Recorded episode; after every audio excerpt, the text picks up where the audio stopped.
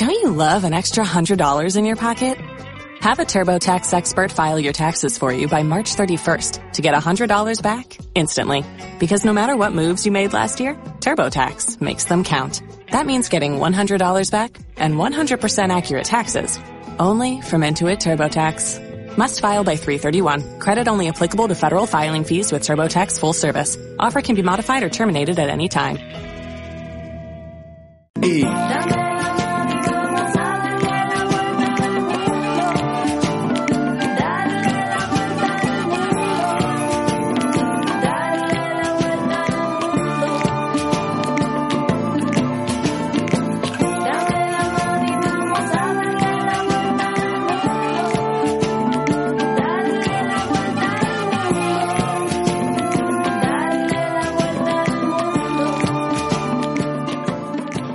días, muy buenas tardes, muy buenas noches. ¿Desde dónde nos están escuchando? ¿Desde qué parte del mundo? Bienvenidos al sexto capítulo de Ciudades Esenciales. ¿Cómo estás, Caro? Buenos días para todos, buenas noches, buenas tardes, como dice Machi siempre. Eh, bueno, estamos en los Alpes japoneses, en Japón, obviamente.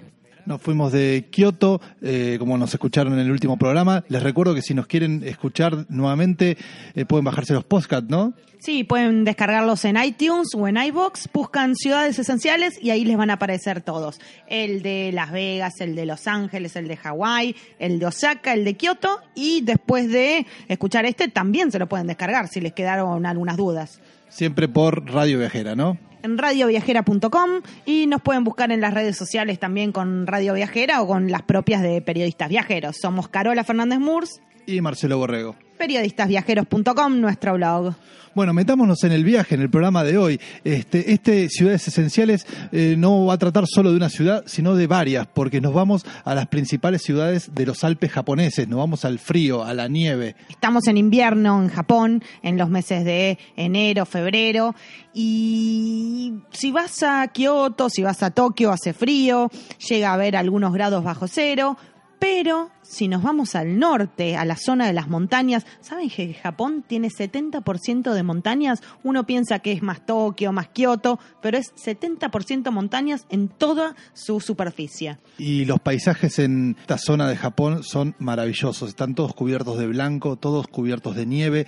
En esta época estuvo haciendo un, frío que si bien es usual, estuvo nevando más de lo normal salimos de Kioto, nos podemos tomar un tren bala, un Shinkansen, en este caso el Thunderbird, que tarda dos horas para llegar hasta Kanazawa. Kanazawa era una ciudad que hasta hace poco no era muy visitada, pero a través de dos Shinkansen, uno desde Kioto, el Thunderbird, eh, un, un Limited Shinkansen, y el otro, el más polenta, el tren bala que viene desde Tokio, que llega en dos horas y media, que están los dos incluidos en el Japan Rail Pass, empezó a tomarle el gustito turístico y hacer una de las bases para ir a los Alpes japoneses. Se puede visitar esta zona de todas las maneras que uno quiera, porque hay diferentes eh, cosas para hacer, hay de todo. Están los que les gusta ir a esquiar, están los que les gustan los baños termales, los onsen, están los que quieren ver eh, jardines, eh, palacios y templos.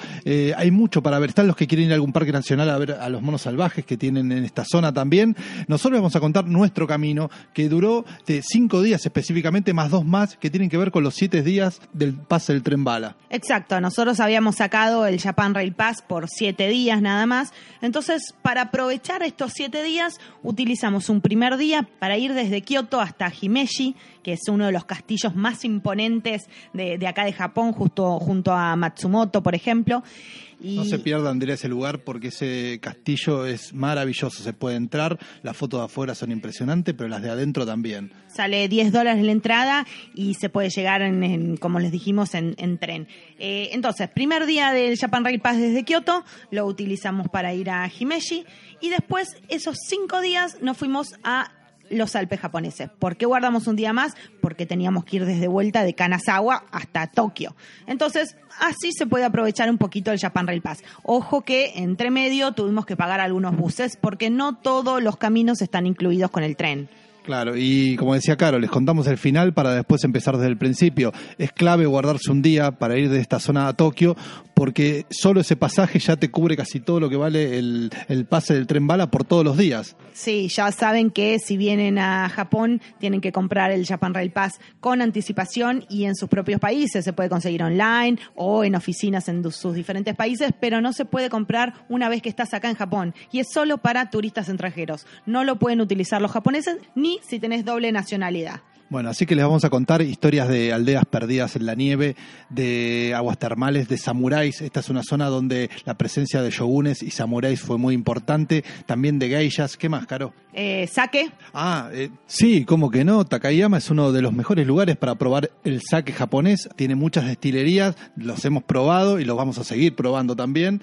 Entonces, las tres ciudades esenciales que se visitan si venís a los Alpes japoneses eh, son Kanazawa, Takayama y Shirakawago. La deben haber escuchado, deben haber visto fotos eh, por todas partes, pero son como los tres básicos. Después, si queremos sumar, podemos ir a Nagoya, podemos ir a Nagano, a ver a los monos, al, al, al Shigokudani Park, podemos ir a Matsumoto. Bueno, hay algunas cosas ahí alrededor, a Toyama, hay algunas cosas alrededor interesantes, pero en cinco días esos tres lugares base están perfectos y tienen muchas cosas para darnos, tanto en primavera, verano, invierno. Es diferente en cada estación del año. Para este invierno, si lo visitan, o el próximo invierno, lleven campera, lleven botas para nieve, lleven mucho abrigo porque eh, tuvimos días de 7 y 8 grados bajo cero. A mí me tapaba con mi metro cincuenta y no quiero decir cuántos más, me tapaba la nieve. Efectivamente, había caminos en los que íbamos caminando por la ciudad y la nieve me llegaba a la cabeza. Suerte que alguien con una pala había hecho un caminito entre medio para poder seguir, ¿no? A ver, nosotros no fuimos con botas con clavos ni botas super mega, fuimos con zapatillas, doble media, nos mojamos un poquito, pero lo importante es hacerse capas de cebolla. ¿Qué quiere decir esto? Una remerita termal, una remera manga larga arriba, un polar, un buzo, una campera, Gorro un gorro, eh, guantes, eh, bufanda, todo lo que puedan. Aquí está presentado este sexto capítulo de Ciudades Esenciales. Nos vemos en el próximo bloque. Eh, ¿Con qué ciudad empezamos? Vamos a empezar con la ciudad por la que empezamos en los Alpes japoneses, con la ciudad de Kanazawa. Ya nos vemos. Abuelito,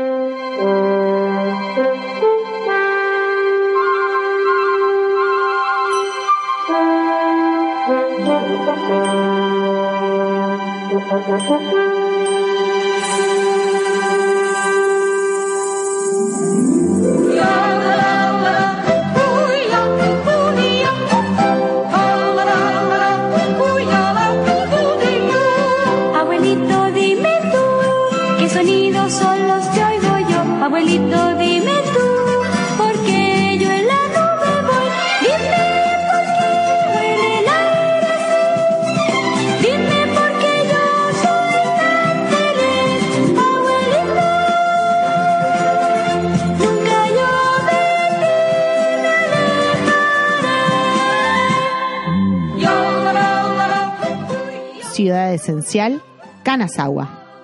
Me suena esta musiquita, me lleva a la infancia, pero no me doy cuenta de qué es. No te hagas la joven que somos los dos más o menos de la misma edad. Yo un poquito más grande. Mentira, cinco años me lleva. Cinco años no es nada. Es la música de Heidi. Heidi, Heidi, la de la montaña. Claro, la de- la, la nena que vivía en la montaña con su abuelo. Es una serie, un dibujo animado muy popular. Y ustedes se preguntarán qué tiene que ver esto con Japón. Bueno, que si bien estaba ambientada en los Alpes europeos, eh, la producción, este anime lo hacían japoneses. Eran dibujantes japoneses, una, una compañía japonesa la que hacía Heidi. En la versión argentina se cantaba Abuelito, dime tú. Bueno, no sigo La, cantando. La, la, la, la, la. Bueno, Abuelito, dime tú. ya es suficiente. ¿Nos metemos con Kanazawa? Kanazawa queda a los pies de los Alpes japoneses del norte y quiere decir pantano dorado. Era una ciudad muy rica del Japón, era una de las primeras productoras de arroz y el arroz para los japoneses es, es como el oro, es tan importante no solo en su dieta, sino en, en su producción. Es una ciudad que no fue objetivo de la Segunda Guerra Mundial, así que no fue bombardeada. gran arquitectura y un jardín que es el Kenrokuen, que es imperdible, uno de los tres mejores jardines de Japón. Nos vamos a meter un ratito con el jardín de Canrocuén, porque primero, a ver, hagamos un panorama de la ciudad. Nosotros llegamos a la estación central de Kanazawa y cómo llegamos al hotel, en dónde ubicarse, cómo, en qué lugares se puede comer bien. Bueno, desde la estación central, que es muy linda, van a ver que está, tiene una arquitectura diferente y súper moderna, se puede ir hasta lo que es el distrito de las geishas, uno de los segundos distritos más importantes de geishas después de Kioto. Se llaman Higashi Chaya o puede ser el Nishi Chaya, que son dos diferentes distritos que quedan ahí cerquita. También ahí cerca está, el mercado, ¿no? el mercado de Omicho, exacto, un mercado donde se venden delicias eh, gastronómicas, donde se venden pescados, donde se vende lo fresco, donde se vende, vende verdura, bueno, todo lo que hay en un mercado japonés con mucho movimiento y donde puedes probar cosas autóctonas. Entonces, cerca de la estación de Kanazawa tenés el barrio de las geishas y tenés el mercado. Pero nosotros, por ejemplo, nos alojamos a unos 15 20 minutos de ahí, que es la zona comercial cer- cercana al castillo de Kanazawa y de los jardines de Kenrokuen. Para los que tienen el Japan Rail Pass, atentis que hay un bus del Japan Rail Pass que está incluido con el pase. Entonces lo pueden tomar ahí mismo en la estación y tiene diferentes paradas, hace una, un movimiento circular. Si no, también hay pases diarios, que es el Kanazawa Loop Bus, por ejemplo, que va parando en las paradas puntuales. Y si no, la otra opción es tomarse buses directamente. ¿Qué pasó? Nosotros llegamos a una ciudad totalmente colapsada porque había habido una nevada que nos dijeron que era increíble y de una de las más grandes del último tiempo. Entonces había nieve por todas partes literalmente. Colapsada a lo japonés, porque estaba todo bastante organizado. Lo que pasaba es que las, las máquinas que sacan la nieve de las calles lo hacían en las avenidas, en, los, en los tramos más importantes, pero todas las calles más chiquitas de la ciudad estaban cubiertas de nieve, autos incluidos, entonces eran muchas menos las calles donde se podía transitar y había mucho, mucho tráfico, y eso produjo que hubiera menos cosas en las góndolas, sobre todo productos frescos, pero estaba todo muy bien organizado y no hubo ningún problema. Sí, mucha gente haciendo fila en los buses, ¿no? Sí, eso es verdad. Pero bueno, Kanazawa es una linda ciudad para visitar en invierno, como les decíamos, es una ciudad elegante, tiene shoppings, es una ciudad chica para lo que es Japón, que todas las grandes ciudades son tremendamente pobladas, pero es una ciudad con bastante población, con shoppings y con lindos barrios para comer, tiene buena oferta gastronómica también. Nosotros nos alojamos en una de las avenidas La Tatemachi, que queda ahí cerquita de la parte comercial, y cruzando esa avenida principal comercial donde están todos los shoppings, tenemos un barriecito de pequeños izakaya, esos restaurancitos, bares perfectos eh, para ir a tomarte un sake, una cerveza y comer algunas eh, tentempié japoneses que tienen poquitos lugares, poquito espacio, seis personas quizás por, por lugar. A la barra como si fuera la taberna de Mou, pero con mejor atención. Eh, y sí, se va a comer y a tomar, como contábamos en otros capítulos del programa. Esto es en la zona de, de Higashi, ¿no? Higashi Chaya Gai se llama. Muy bien, tomen nota porque si quieren tomar algo, esa es la zona. Nosotros cuando pasamos y quisimos entrar, había como medio metro de nieve en sus puertas. Estaban lo- los muchachos que trabajan ahí con la pala en mano sacando la nieve para que pudieran entrar lo- bueno, sus clientes. Nos hemos pegado cada resbalón entre medio de la nieve. Por primera vez en la vida vi autos completamente tapados de nieve. Decíamos, pobre gente. Y cosas muy impresionantes como por ejemplo veíamos fotos antiguas de la ciudad, no antiguas, de hace un par de años, en otras temporadas, y decíamos, pero acá tendría que haber una plaza, por ejemplo. Bueno, abajo de la nieve estaba la plaza, no se veía la plaza, imagínense la postal. Se veían manubrios de bicicleta, por ejemplo. No se pierdan la zona de Nagamachi, son unos callejones con las antiguas casas de los samuráis, son los samuráis del clan Maeda, que fue el shogunato que gobernó en esta zona por varios siglos. Era un, este, si quieren saber qué son los samuráis, se los explico sintéticamente, eran guerreros, caballeros guerreros al estilo de los eh, caballeros medievales europeos, con diferente ropa, pero en la misma época, del siglo IX, siglo X al siglo XV, XVI, eran guerreros que trabajaban, este, que luchaban, que guerreaban, En nombre de un señor feudal, vendría a ser Claro. japonés. Claro, el shogun era un señor feudal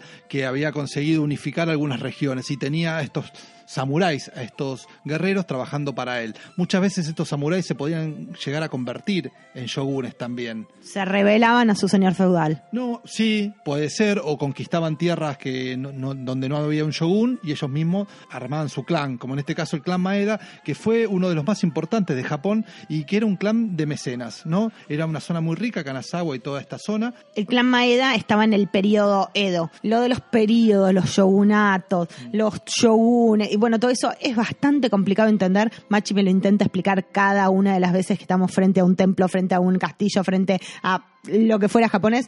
No se lo podemos explicar de pe a pa porque la verdad que es difícil, pero bueno, lo que tienen que saber es que era una familia, un clan muy rico, eh, que se llamaba el clan Maeda y que impulsaba todo lo que tenía que ver con el arte en el periodo Edo en la zona de Kanazawa. Van a encontrar que hay muchísimos objetos locales en Kanazawa, van a ver tiendas diferentes, eh, hay por ejemplo objetos lacados que son de Kanazawa y, un- una zona aledaña que se llama Washima, hay algo que se llama la cema- cerámica Oji, eh, hay no sé, porcelanas. porcelanas o cosas pintadas a mano. Eh, los precios de todas estas cosas, Tienen precios muy altos porque es una artesanía muy delicada, muy cara, de, de artesanos expertos y con siglos de, de trabajo y de experiencia. y dejamos para el final la frutilla del postre. Los jardines de Kenroku-en y el castillo de Kanazawa. El más do, más sí, más todo.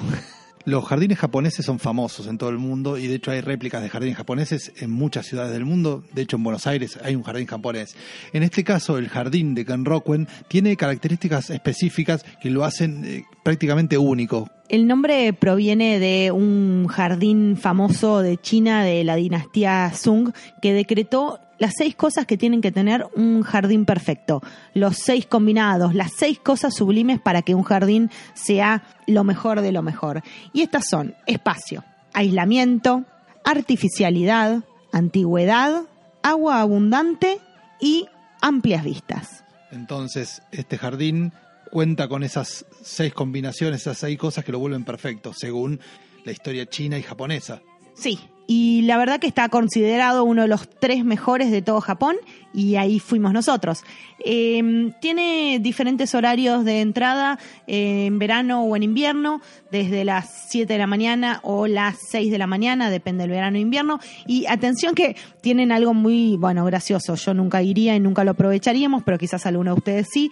Te dejan entrar gratis dos horas antes de la apertura. Entonces, si vas a las 4 de la mañana, hasta las 6 de la mañana es gratis. Pero hay alguien o entras directamente. No, entras directamente, solo que tenés que irte antes de que sea el horario de apertura. Tampoco es que sale tan caro, sale 3 dólares la entrada y si haces un ticket combinado con el castillo de Kanazawa que queda justito enfrente, te sale 5 dólares. Así que tampoco es tanto. Y hay algo buenísimo en temporada de invierno que después de las 6 está iluminado hasta las 9, castillo y jardín. Es gratuita la entrada y es un espectáculo diferente y hermoso para sacar fotos. Los jardines de Kenrokuen son perfectos para ir en todas las épocas del año.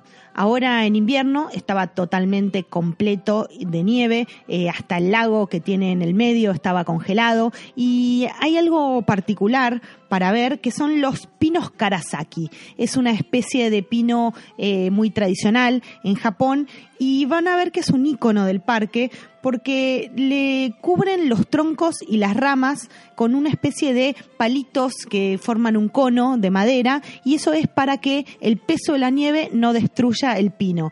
Con la iluminación de la noche, con estos pinos de madera cónicos que tapan al pino verdadero, que es súper lindo que se ve abajo, hay una postal que nunca has visto en otros lugares del mundo. Hay senderos, hay canales, hay puentecitos, hay lugares para subir y ver, eh, tener vistas panorámicas, hay casas de té para tomarse un tecito bien caliente cuando ya el frío es demasiado. Guárdense unas tres o cuatro horas porque si lo hacen completo y caminan por todos los senderos del parque lleva bastante tiempo. Y dicen que en primavera es otra cosa increíble porque tiene 63 tipos de flores diferentes o en abril, en el momento de la sakura, están los árboles de, de los cerezos y en otoño se vuelven todas las hojas rojizas. Eh, los jardines japoneses tienen eso, que se pueden visitar en cada época del año y tienen un atractivo diferente. Una de las cosas principales que, se, que te dicen que tenés que ver son las linternas, que son como unos... em, Faroles. Claro, como unos faroles de piedra eh, que se usaban en realidad para iluminar, pero ahora, bueno, le quedó el nombre de la linterna. Hay un puentecito que, te, que tenés que ir saltando de piedra en piedra, eh, que supuestamente esas piedras simulan siete gansos que están por salir a volar y la isla la llaman el caparazón de la tortuga. Bueno, vieron que en Japón todo tiene como nombre de animal. Bueno, los jardines y el castillo de Kanazawa están separados por una avenida y se llega cruzando un puente. Es muy fácil, está a 20 metros uno del otro. Así que la visita, ya sea de día como de noche, es visitar los jardines primero, asegúrense de eso, y después cruzando el puente está la, la puerta de entrada a la fortaleza. La entrada del castillo sale 3 dólares también o pueden usarla combinada con los jardines que dijimos que salía 5 dólares. Lo llamaban el castillo de los mil tatamis. Y hubo 14 generaciones del clan Maeda que vivieron en este castillo hasta, hasta la caída de este clan. De noche, con la iluminación de invierno, con la nieve y solos estábamos en ese lugar, era mágico. Y cuidado, cuidado, cuidado, cuidado, porque casi perecemos en el lugar, No seas exagerada. porque te caen como bombas de nieve de lo que son los techos de, lo- de la entrada o de la puerta de eso y te dice cuidado porque de repente escuchas un estruendo, ¡pum! y cayó la nieve. Estando prácticamente solos en ese lugar de nieve y ese castillo medieval, eh, era casi fantasmal la imagen, porque estábamos en el medio de, un mar blanco con la iluminación justa que lo volvía medio etéreo al castillo. rojos, verdes, azules y, y todo el plateado. Bueno, un- una experiencia formidable. Bueno, llegamos al final de este bloque de Kanazawa, nos vemos en unos segundos para el siguiente. ¿A dónde nos vamos? Nos vamos a ir hasta Takayama. Y Takayama, bueno, les contamos en el próximo bloque cómo llegar de Kanazawa a Takayama. Brindo por las mujeres que derrochan simpatía. Brindo por los que vuelven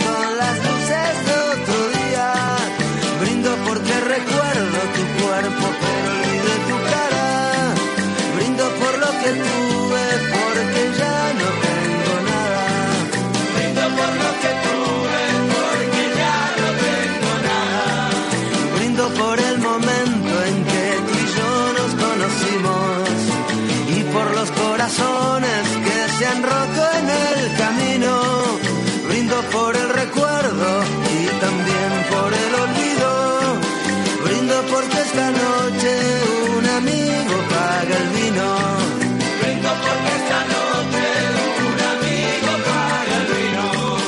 Porque la vida es dura por el fin de la amargura.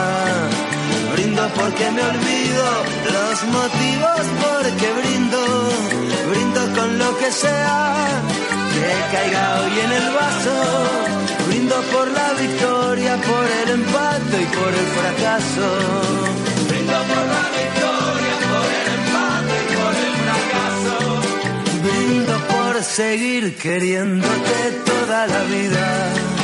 Casi está lleno el vaso con la sangre de otra herida. Brindo con emoción, pero también brindo con frialdad.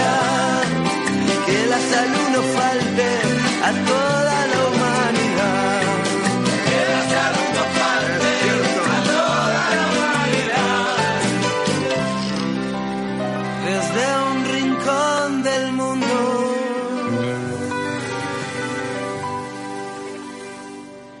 brindo contigo. Ciudades. Tercer bloque, queridos amigos. Estamos en Takayama. En realidad les vamos a contar cómo llegar a Takayama y les digo algo, ni se les ocurra dormirse en el viaje porque los paisajes son impresionantes. Con reserva y Japan Rail Pass en mano, nos podemos tomar un tren 20 minutos hasta Toyama y ahí hacemos cambio de tren una hora y media hasta Takayama. ¿Pero qué tiene en especial este tren? En Japón piensan en todo. Este tren tiene los ventanales más grandes que vimos en cualquier otro tren de- en este país. ¿Y por qué? Porque es tan lindo el paisaje que, bueno, uno no se lo puede perder. eh, a los costados de, siguiendo la línea del tren, se pueden ver eh, pueblos bajo la nieve, montañas, ríos, lagos. Sí, vas pasando por puentes totalmente nevados, eh, por túneles que son interminables entre medio de la montaña. Y algo que nos tocó a nosotros, en suerte quizás, es que estamos en el primer vagón del tren y adelante la locomotora era también totalmente vidriada. Entonces podíamos ir filmando o mirando el paisaje cómo el tren va recorriendo la vía. Esos pueblos bajo la nieve causaban intriga porque no se veía casi gente, o sea, todo, todo tapado de nieve, solo las aceras quizás este, paleadas, sacada la nieve y muy poquita gente, quizás algún viejito. Decíamos, ¿dónde vivirá toda esa gente? ¿Se quedarán en casa eh, a resguardo con la calefacción?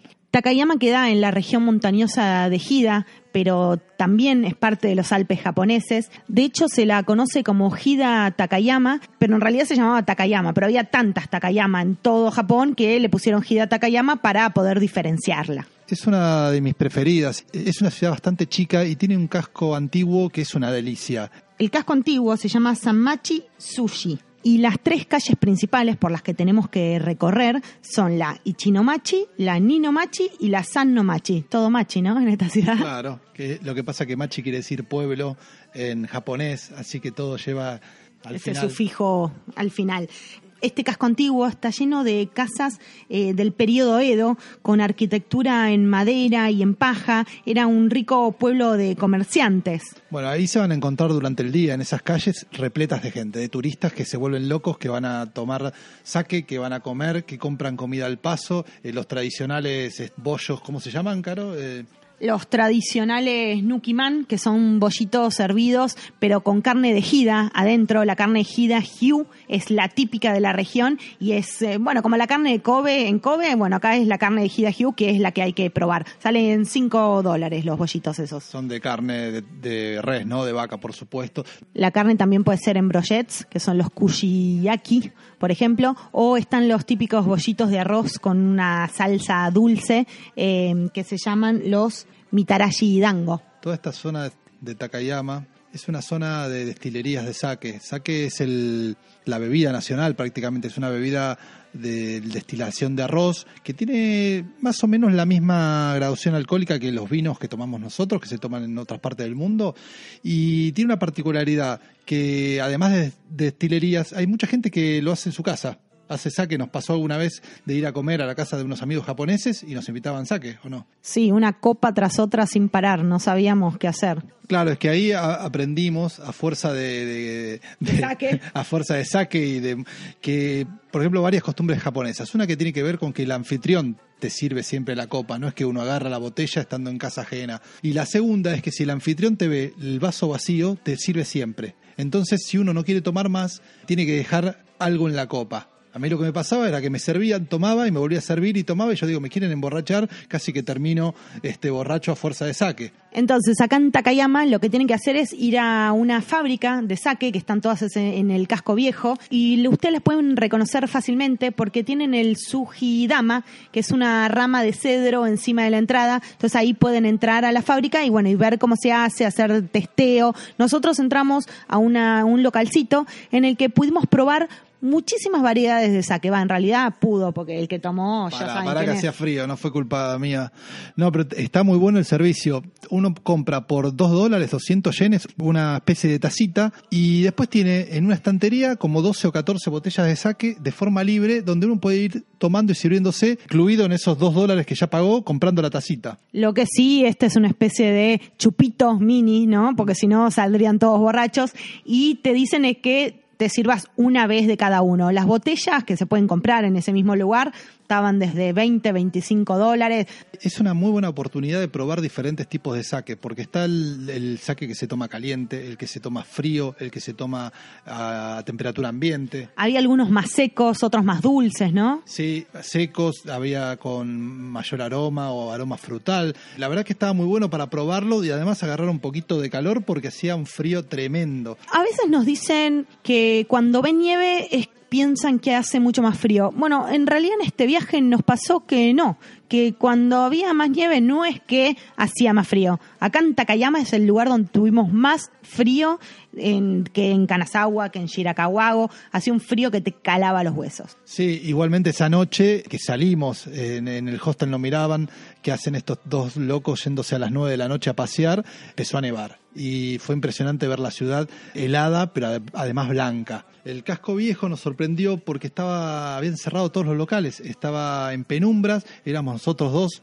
y la nieve solamente, y no podíamos creer tanta gente que, había unas 3, 4 horas antes a que no haya nadie. La ciudad se maneja de esa manera. A las 5 o 6 de la tarde empiezan a cerrar todos los locales, cierran los locales de comida, los de saque y los turistas que vinieron por el día se vuelven y los demás se van al hotel. Tengan en cuenta para seguir visitando durante el día, además del casco viejo, que en paralelo a las callecitas está el río Miyagawa y podemos cruzar lo que es el puente rojo, el Nakabashi. Es como la postal típica de Takayama porque es un puente adornado en rojo donde de repente se ven todas las casitas bajas, se ve la nieve, se ve el río. Eh, van a ver la foto típica de Takayama, además del casco viejo, es ahí en ese puente. Esta ciudad tiene la característica de que se puede hacer casi toda caminando. La estación de trenes está muy cerquita de las calles principales y después uno se puede alojar en diferentes lugares de la ciudad, tanto en el casco antiguo como dos o tres cuadras más lejos, que digamos que está todo muy a mano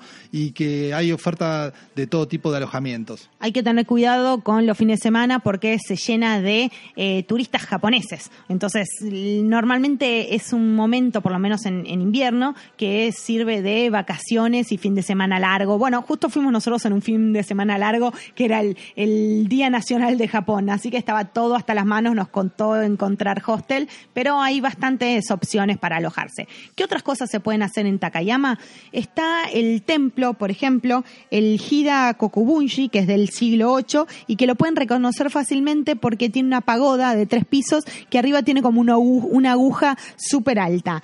Eh, y además tiene el árbol Hinkgo que tiene, sí, escuchen bien, 1200 años. Sí, no sé cómo lo contaron, ¿no? ¿Le creemos? Y Takayama, eh, ¿en cuánto se hace? Bueno, recomendamos un día y mínimo quedarse una noche. Es ideal para ir a visitar el pueblo de Shirakawago porque tiene las mejores conexiones, eh, tanto en bus como en tour particular. Y no solo Shirakawago, que es como la, gran frutilla del postre, sino también hay muchos pueblos alrededor que tienen onsen, o sea, esto que decíamos al principio, aguas termales, y también hay hoteles, antiguos hoteles tradicionales que tienen aguas termales en su complejo que se llaman Ryokan Onsen. Y si van en verano, hay baños de pies, por ejemplo. Nosotros no íbamos a mojarnos los pies en medio del invierno, pero bueno, te dan eh, muchas opciones para hacer en Takayama. Y la última, para los nocturnos como nosotros, que les gusta ir a tomar algo de noche o a cenar, hay un- una serie de- hay unos callejoncitos muy cerquita de la estación de trenes que tiene, no sé, 15, 20 restaurancitos y zacayas y ahí estaban todos los japoneses que no estaban en el casco viejo. Estaban disfrutando del sake, comiendo con amiyaki o takoyaki o, bueno, todo lo que quieran comer en Japón estaba en ese lugar. En el próximo bloque seguimos con más ciudades esenciales, los Alpes japoneses en Shirakawago. Confiamos en ti, Elsa.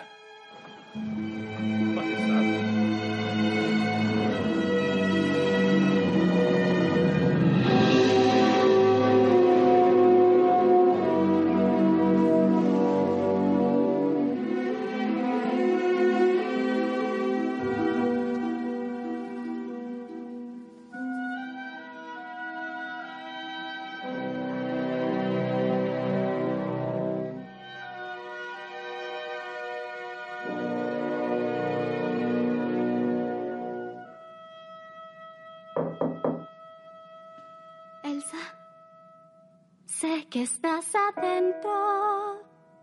Me han preguntado a dónde fue. Que sea valiente, piden y trate. Te vengo a buscar, déjame entrar. Tú eres lo que tengo, solo escúchame. Ya no sé qué hacer.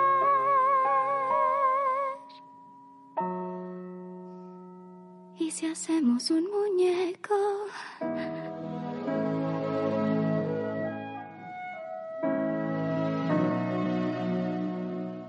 Ciudades. Y sí, finalmente llegamos a Shirakawago, esa aldea a la que tanto ansiaba llegar. Pero no todo fue color de rosas en este llegar hasta Shirakawago. Cuando se le mete a Caro algo en la cabeza con respecto a lugares de viaje, bueno, es una persona peligrosa, va a luchar hasta lograr su cometido. Una de las cosas que quería hacer sí o sí en este viaje era ir a la aldea y lo tenía entre ceja y ceja. Para ir a Shirakawago solo se puede ir en bus, desde Kanazawa o desde Takayama. Esas eran las dos opciones. Nuestra idea era hacer Kanazawa, conocer los jardines de Konrokuen, el castillo, al día siguiente ir a Shirakawago y después ir para Takayama. Pero al llegar a Kanazawa, No quedaban lugares en los buses que van de Kanazawa a Shirakawa, así que tuvimos que empezar a ver nuevas opciones, porque bueno, Caro insistía con que sí o sí quería ir. sí, hay solo dos compañías que son Hontetsu y Nojibos y no había, no había forma, no había forma, había, estaba todo ocupado, todo reservado los siguientes tres días, no había online. Entonces, ¿qué hicimos? Deci- decidimos dejar las valijas en Kanazawa y tomarnos el tren desde Kanazawa hasta Toyama, el que contamos antes, de Toyama a Takayama, disfrutar de Takayama y usar Takayama como base para ir a Shirakawago. Y ahí sí conseguimos. Hay dos opciones, ¿no? Desde Takayama. Claro, Takayama da muchas más opciones para ir a Shirakawago que, que Kanazawa. Por, por un lado, podés ir de la manera libre, ¿no? Podés sacar los pasajes, hay que asegurarse un pasaje de ida y uno de vuelta. Tengan en cuenta eso, este, y con diferentes horarios, pero eh, no es que es abierto, ustedes tienen que sacar con horarios específicos. Y la otra es ir con algún tour. Los precios son similares, salen 44 dólares más o menos comprando el pasaje de ida y de vuelta, y los tours van de 45 a 39, depende si consiguen algún descuento. Esto es porque la aldea de Shirakawago queda a una hora de Takayama y el camino es mucho más fácil que desde Kanazawa. Entonces, por eso tenés más disponibilidad de buses. Pero ojo lo que dice Machi, que tenés que conseguir del que regrese también, porque si no te quedas a dormir en Shirakawago, que se puede, pero Dormir en Shirakawago está buenísimo. La cuestión es que hay muy poco alojamiento, está reservado con muchísimo tiempo de anticipación y además es mucho más caro. Pero bueno, digamos, eh, nosotros abrimos el abanico de información para que tengan en cuenta todo.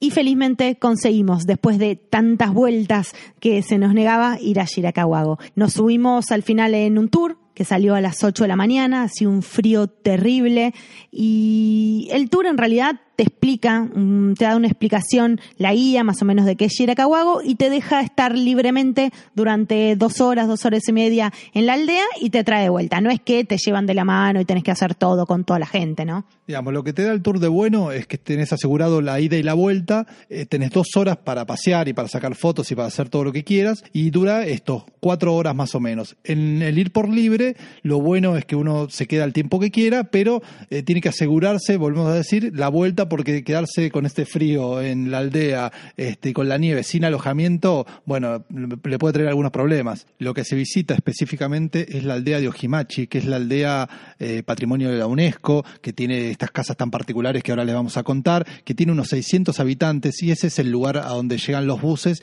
y es esa la aldea mágica que se visita. alrededor del río Yogawa y por eso eh, en realidad se llama a todo Shirakawago, pero es Ojimachi Ahora los vamos a llevar a que disfruten, a que sientan con nosotros lo que sentimos eh, al visitar Shirakawago. Nieva, nieva muchísimo, nieva como no vimos nevar nunca en la vida. Llevamos nuestros paraguas, por suerte, eh, para poder detener un poquito esos copos de nieve pesados que estaban cayendo. Hace frío, Eh, la particularidad que tiene esta aldea es que hay que cruzar un puente sobre el río que decíamos recién. Eh, las vistas de ahí son hermosísimas. un puente colgante, ¿no? Claro, es un puente colgante, ojo con los que le da un poco de miedo la altura porque es un puente angosto y bastante largo, pero terminado el puente ahí se empiezan a ver los perfiles de esas casas antiguas que son las que hacen famosa a Shirakawago. Shirakawago es esa aldea donde ves eh, casitas en forma triangular que se las llama las Gaso Sukuri o Gallo Sukuri. No sé bien cómo se pronuncia, siempre el japonés mm, me confunde un poco. Estas casas tienen los techos de paja, son triangulares y están muy inclinadas eh, sus paredes para poder soportar la cantidad de nieve que cae en invierno, la que estamos viendo nosotros ahora mismo que está cayendo. Los techos tienen una forma muy curiosa. ¿Por qué son así? Los techos tienen esta forma triangular que son como dos manos en forma de rezo y justamente gaso quiere decir rezo. ¿Entienden? Como si fueran las dos palmas de la mano en, eh, una contra la otra. Bueno, así son los techos, como bien finitos para que la nieve resbale, no se acumule y no lo rompa. Tienen más de 250 años y ahora hay algunas pocas que son que están pobladas por los- sus habitantes. En realidad sirven como restaurantes, museos, como alojamiento. En la parte de arriba, en la parte triangular, más chiquita del triángulo, eh, hay un ático que es donde se criaban gusanos de seda. Era la forma don- como se mantenían antiguamente estas aldeas. Ahora viven del turismo. Bueno, ya la data está dada, pero contanos, Caro, ¿qué sentiste? A mí me encantó, pero digo, era Caro la que estaba como loca con visitar esta aldea. ¿Qué, qué sentimientos tuviste recorriéndola, eh, recorriendo esas calles así, llenas de nieve? Bueno, creo que la nieve le dio ese momento mágico. Eh, yo había visto fotos en verano, en primavera, pero con nieve cayendo y caminando y sintiendo eh, esta nieve recién caída bajo nuestros pies y buscando la mejor foto en cada uno de sus callejones, de sus esquinas, intentando no cruzarnos con gente para, para poder, no sé, tener ese momento de, de introspección y de sentir que estamos solos y que el lugar es único para nosotros. Bueno, pero no pudimos ir a un lugar, estaba cerrado por la nieve, así que tendremos que volver en algún futuro viaje, ¿no? Sí, otra de las cosas que nos recomiendan es subir al mirador Shiroyama, que queda más o menos 15 minutos caminando desde la aldea. Es la típica foto donde se ven todas las casitas desde arriba. Estaba cerrado, como dijo Machi, para nosotros, pero otro amigo que también fue con nieve dijo que pudo ir y que más o menos con zapatillas normales pudo hacerlo. La aldea tiene más o menos 600 habitantes, 110 casas. Antes en cada una de estas casas podían llegar a vivir hasta 30 personas. No me imagino cómo vivían 30 personas en esas casitas, ¿no?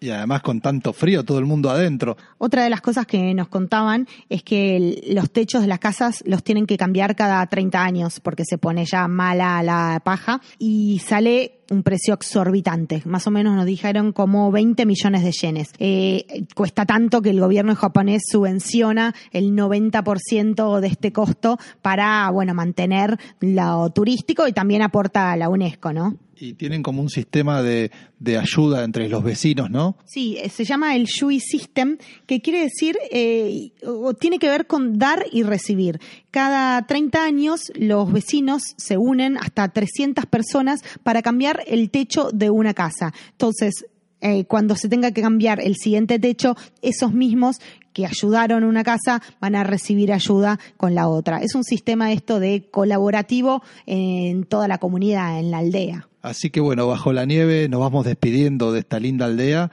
y no se vayan porque todavía nos quedan unas cuantas curiosidades para contarles de Japón. y vayan a Shirakawa. Eso es lo que les digo porque mm, es de esos momentos que no se te olvidan en un viaje.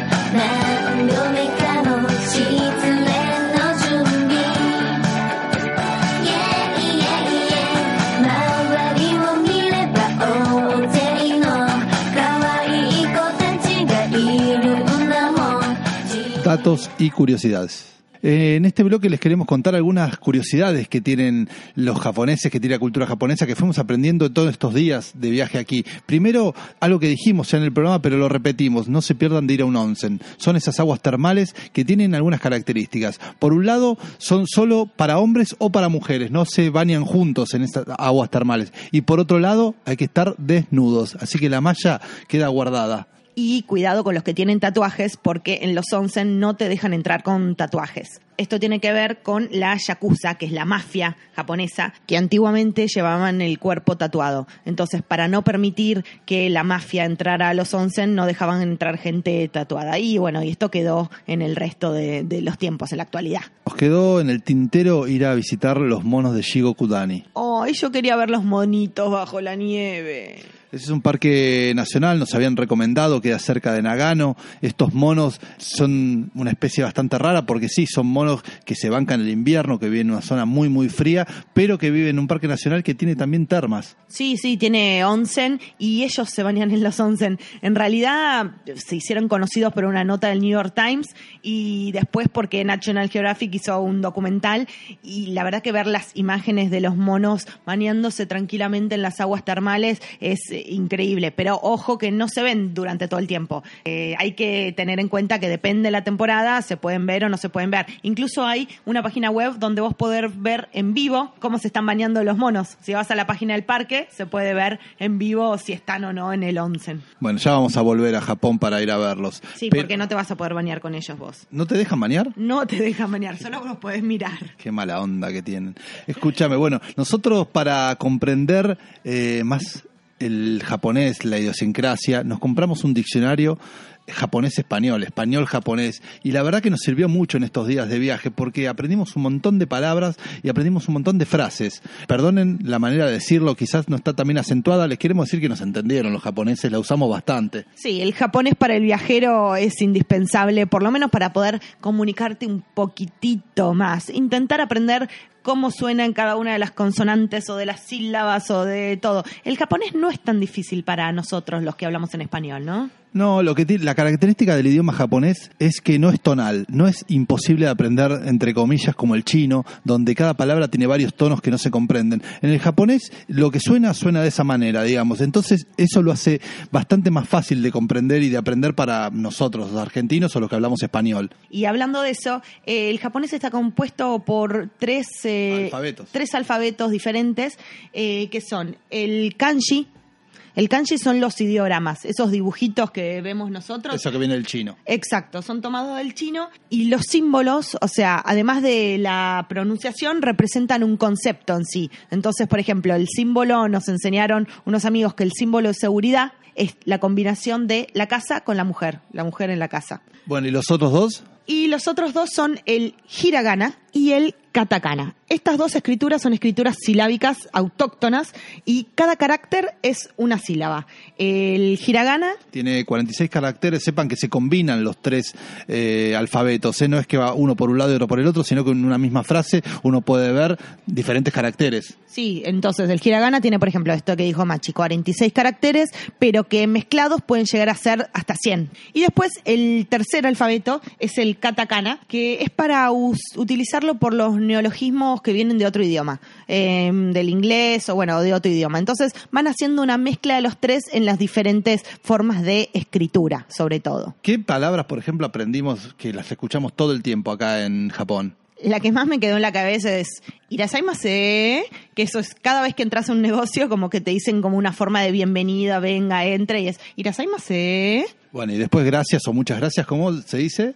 arigato gozaimasu. Claro, esa. Bueno, hay palabras que ya las incorporamos a- al español, las usamos todo el tiempo, pero son japonesas. Y nosotros armamos como una listita. A ver cuáles son. Eh, a ver, por ejemplo, la palabra tsunami. Todos pensamos que quizás es del inglés o no sé. Bueno, tsunami es originariamente japonesa. Yo te digo otra, karaoke. Les encanta el karaoke acá. Y claro, el karaoke viene de Japón directamente. Nació acá, lo viven acá, lo viven, eh, lo disfrutan y así es. ¿Qué otra? Otra que no te vas a imaginar. A ver. Esa que está quizás en las casas, eh, parecido al sillón, pero un poquito más incómodo. Eh, ¿Cómo es? El futón. Ah, mira vos. El futón, que todos conocemos como futón, es Sí. japonesa. Bueno, ¿y bonsai viene de Japón? No sé. Está bueno, es- ahí está inventando, calculo que sí, pero bueno. No, la otra, por ejemplo, el manga, nosotros no tenemos otra palabra para decir manga que manga. Manga es el cómic japonés. Claro, sí, no la manga de la camisa. No, claro.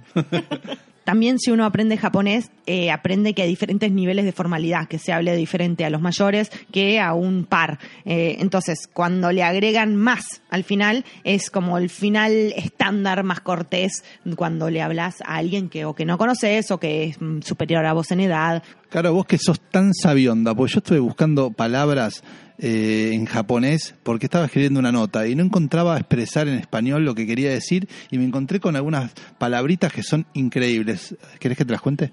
Dale, sí, me encanta cuando hay esas palabras que no las puedes como resumir en tu idioma, pero que otro idioma con una sola palabra ya te dice todo. Bueno, por ejemplo, wabi sabi. Me suena a wasabi. No. Sí. Wabi Sabi quiere decir encontrar eh, la belleza en la imperfección. Mira que, mira qué linda palabra. Yo la encuentro en vos, Wasabi. No tengo imperfecciones, perdón. ¿Negoto qué significa? Que negó todo. No, negoto significa hablar en sueños, algo que vos haces mucho. Vos haces más hablar en sueños o caminar dormido. Le estoy sacando los trapitos al sol. Bueno, no hablo más de las palabras entonces y vamos a hablar de cosas privadas. Te digo una sola más. Itadakimasu. Ah, esa también es una que aprendí y que la escuchás todo el tiempo como para agradecer la comida, ¿no? Claro, pero no solo es agradecer al chef, sino es a todos los que forman parte de la comida, a los alimentos, a los animales, a los vegetales. Es una manera de agradecer del japonés a todos los que te están dando de comer. O sea, los que participaron en la cadena de la comida, o sea, los que hicieron el bowl con el que estás cocinando el arroz, los que cosecharon el arroz, los que lo cocinaron. Eh, estas son algunas de las curiosidades que fuimos aprendiendo, que fuimos escuchando. Espero que les haya gustado. Yo tengo una obsesión que es aprender a decir los números y, y por ahora no los aprendí en japonés. Los tengo grabados, los estoy practicando, pero no se los puedo decir todavía porque no me va. Nick es dos. ¿Y uno cómo se dice? Ichi, Bueno, entonces nos queda Ichi bloque, así que no se vayan. Ichi. He pedido tanto a Dios que al final oyó mi voz. Por la noche a más tardar, yendo juntos a la paz. Último bloque de ciudades esenciales. ¿Cómo se nos pasó el programa caminando por la nieve en los Alpes japoneses? Me encantó, me encantó este programa. Eh, recuerden que pueden seguir conociendo Japón junto a nosotros en los programas anteriores, Osaka, en Kioto. ¿Y el próximo? ¿Cuál es? El próximo nos vamos a Tokio, a la capital de Japón. Wow, esa ciudad que te vuelve loca porque tiene tanto para hacer y donde hay que estar tantos días para conocer todos sus secretos. Todavía les queda tiempo para anotarse en nuestro taller de periodismo online. Sí, taller de periodismo de viajes online. Eh, lo pueden buscar en nuestra página web, en periodistasviajeros.com. Empieza el 12 de marzo y tienen toda la info para poder empezar a escribir, para empezar a transmitir y comunicar sus propios viajes. Le agradecemos a SIS365 que nos cuida siempre en los viajes. En un rato salimos para Tokio en el Shinkansen. No es mucho tiempo, son un poco más de dos horas. Y Tokio será nuestra última gran visita en Japón. Después nos vamos para Taiwán, que también vamos a tener un programa de ciudades esenciales allí. Eh, también nos pueden escribir al WhatsApp de la radio. Nos pueden decir lo que piensan, qué, qué necesitan, qué quieren, sus consultas, qué les gusta, a qué ciudades nos aconsejan ir. Pueden escribirnos al WhatsApp más 34 667 973 946. Y si no, a través de la página web www.radioviajera.com barra contestador y ahí nos pueden, escri- nos pueden dejar su mensaje que los vamos a tratar de transmitir en los próximos programas. Un gran abrazo, nos vemos en la próxima, ya desde Tokio. Nos vemos en la próxima y buen viaje. O sea, yo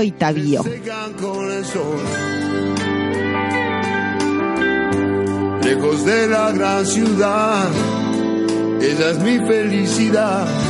Nada como el juntos a la par. Nada como el juntos a la par. Ir caminos de desandar. pero no, no lo perdí. Ese héroe que hay en mí, como juntos a la paz.